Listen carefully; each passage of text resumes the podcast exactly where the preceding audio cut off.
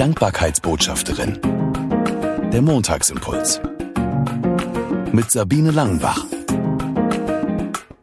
Danke, dass du den Montagsimpuls eingeschaltet hast.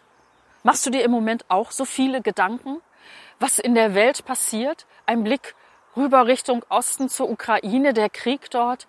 Machst du dir Gedanken, wie geht's den Menschen, die sich in ihren U-Bahn-Stationen verschanzen? Wie geht's den Soldaten auf beiden Seiten? Wie geht es den Müttern? So viele Dinge, über die ich mir Gedanken machen kann und muss. Oder muss ich? Ich weiß es nicht, aber wir machen uns einfach Gedanken. Und Corona haben wir ja nun auch noch nicht hinter uns. Es liegt uns so im Blut, uns immer wieder Gedanken zu machen. Und letzte Woche, als ich gerade mir mal wieder Gedanken gemacht habe, wurde mir auf einmal etwas klar, was eigentlich selbstverständlich ist. Mir stand dieses Wort Gedanken total vor meinem inneren Auge und auf einmal nahm ich wahr, dass dieses Wort danken beinhaltet. Geh danken. Und dann dachte ich mir, wow, das, das ist eine tolle Geschichte. In meinen Vorträgen sage ich das ja auch eigentlich immer.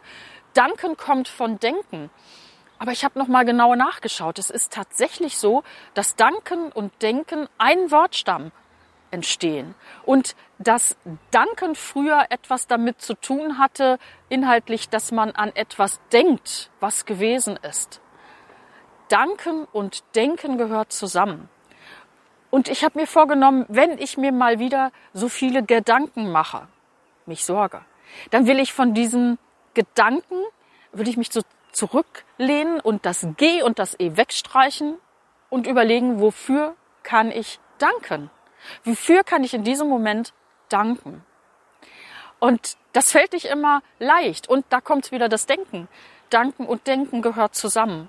Aber in dem Moment, wo ich in einer schweren Situation mir überlege, wofür ich dankbar sein kann, wofür ich danken kann, dann nimmt das die Schwere von der Situation. Das hat nichts damit zu tun, dass ich blauäugig durch die Welt gehe sondern das hat damit zu tun, dass ich die guten Dinge, die Gott mir schenkt, doch nicht vergesse.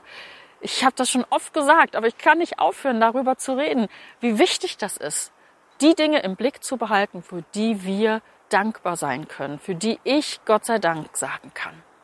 Also, für die nächste Woche habe ich mir vorgenommen, wenn ich mir anfange, Gedanken zu machen, dann streiche ich das G und das E weg und überlege mir, wofür ich danken kann. In diesem Sinne wünsche ich dir eine dankbare Woche und bis nächsten Montag. Sie hörten die Dankbarkeitsbotschafterin, der Montagsimpuls. Mehr erfahren Sie auf www.sabine-langenbach.de.